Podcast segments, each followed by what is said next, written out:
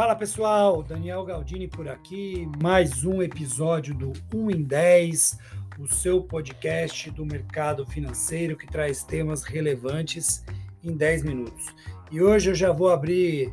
o episódio com uma pergunta, com uma provocação. O brasileiro, ele é muito ganancioso? Eu estava resgatando aqui umas postagens antigas do, de uma das minhas redes sociais e encontrei aqui uma, uma pesquisa que foi divulgada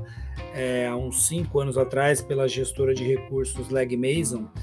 e é uma pesquisa que eles fizeram aí com 17 países e é, enfim, sendo bem sucinto aqui, essa pesquisa dizia que o, o brasileiro é o povo é, mais ganancioso do mundo, mais que chineses, que mexicanos, enfim, que ele, em geral, ele tem uma expectativa de retorno é, em relação aos investimentos é, maior do que, enfim, a, do que de fato aquele risco que ele gostaria de correr. Então, na verdade, a gente pode até dizer aí que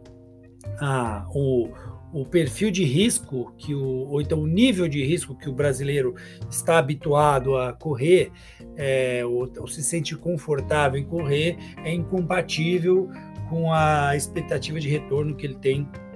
em relação é, aos investimentos. E assim, de certa forma, isso é, é compreensível, né? Já que o Brasil ele tem uma memória é, inflacionária muito forte, né? Enfim, não só as pessoas mais antigas, mas como nós mesmos, é, nós é, é, sazonalmente vivenciamos essa experiência da inflação nos anos 80, ali final dos anos 80, a hiperinflação também, então quem é quem tem aí os seus 40 anos vai vai se lembrar dessa desse tempo, mas enfim, então em parte isso é justificado pela por essa cultura de, de taxa de juros aí é, elevadas, né, taxas de juros de, de dois dígitos, né, e, e, isso faz com que em alguns momentos o brasileiro incorra em alguns erros, né, flerte ali com, com, com coisas que não são recomendáveis nos mundo, no mundo dos investimentos. Se a gente for pegar há um ano atrás, quando a gente estava com um patamar de taxa de juros de 2% ao ano, onde ninguém queria investir em renda fixa, é, começaram a pipocar muitas daquelas, daquelas é, daqueles tipos de investimentos que eu vou ser educado aqui para falar, né, investimentos alternativos, né, que prometiam uma, uma rentabilidade entre aspas, garantida ali de 5%, muitas vezes utilizando é, criptomoedas como fachada, mas na verdade nada mais eram que pirâmides, né? pirâmides financeiras que, é, na verdade, a entrada de participantes é, acaba garantindo a remuneração dos, das pessoas que estavam acima da, da da pirâmide, né? Esse tipo de esquema que é comumente conhecido como esquema Ponzi, né? É, é muito já de, de, longa data já existe e num cenário onde é, estava difícil se obter retornos através de rendas fixas, né, muita gente obviamente acabou por migrar os parte dos investimentos para a bolsa, né? Houve uma, uma, um aumento aí grande de, de CPFs na bolsa nesse momento, que como diversificação, pensando em investimento para longo prazo, é, faz sentido para um perfil moderado, para um perfil agressivo. Agora, outras, é, acostumadas aí com o histórico de taxas de juros elevados, entendiam que esses investimentos é, com rentabilidades, entre aspas, garantida, é, tinham características de rendas fixas das antigas, vamos dizer assim, mas, mas que na verdade não era isso.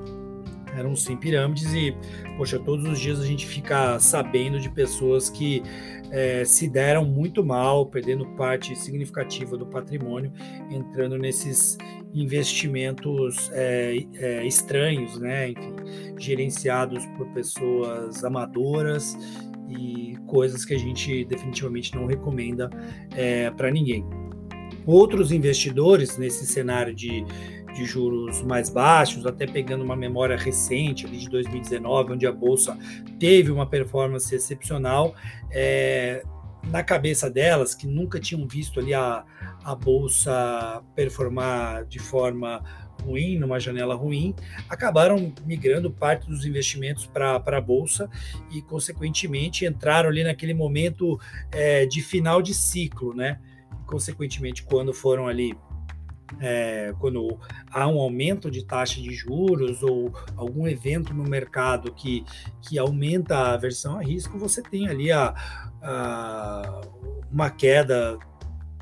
significativa da bolsa. Então, o momento que a gente vive hoje, em 2022, é um momento de taxas de juros elevadas, e como juros é o anti-bolsa, então você tem uma relação, é, uma você tem uma descorrelação entre esses dois ativos, juros e bolsa. Então, quando os juros estão altos, em geral, a bolsa é, não está bem. Consequentemente, é, muita gente entrou na bolsa no momento de alta e saiu nesse momento justamente é, insatisfeito com a performance de curto prazo, né? Até se a gente for falar numa janela de dois anos para a bolsa, é, é curto prazo, né? E a gente pode falar isso para vários ativos, como bolsa internacional, como, como criptomoedas, como a gente já falou em episódios anteriores, né?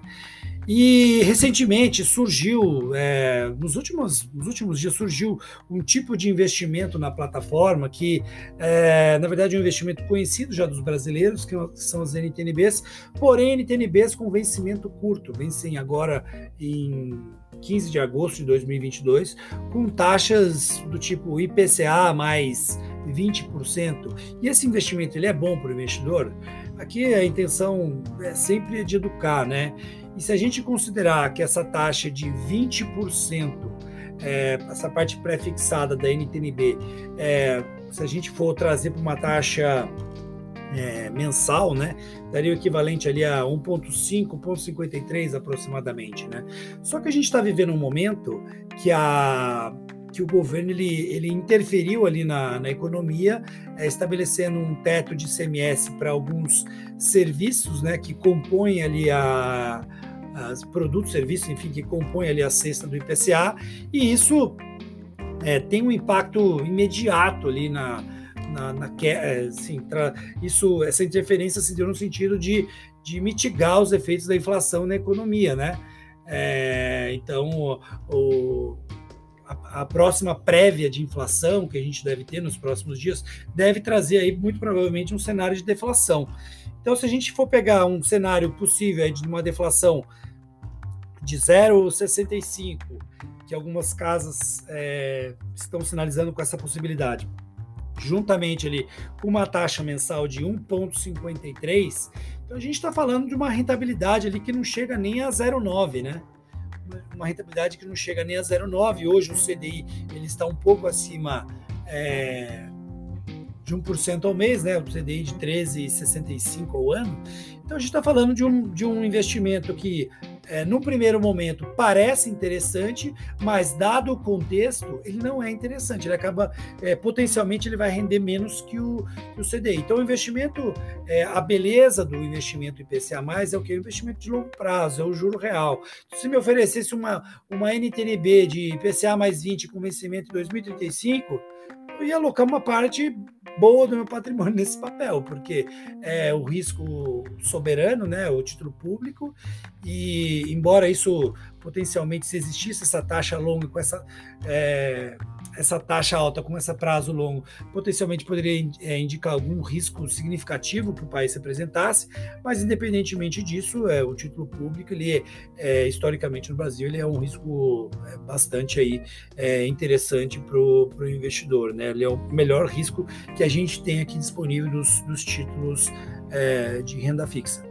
Então, acho que é sempre bom a gente é, evitar essas pegadinhas, evitar essa, esses, é, essas promessas de riqueza imediata e perpétua, porque no final das contas, uh, o assessor de investimentos, quando ele monta um portfólio para o cliente, ele pensa também na questão da, de, do, do, cliente não ter que ficar girando a carteira a todo momento, é, em alguns momentos, dependendo do contexto de mercado, é, alguns ativos vão performar melhor como agora a renda fixa está trazendo a segurando a rentabilidade das carteiras, assim como no ano passado a bolsa, quando a taxa de juros estava em 2%, a bolsa performou bem em 2019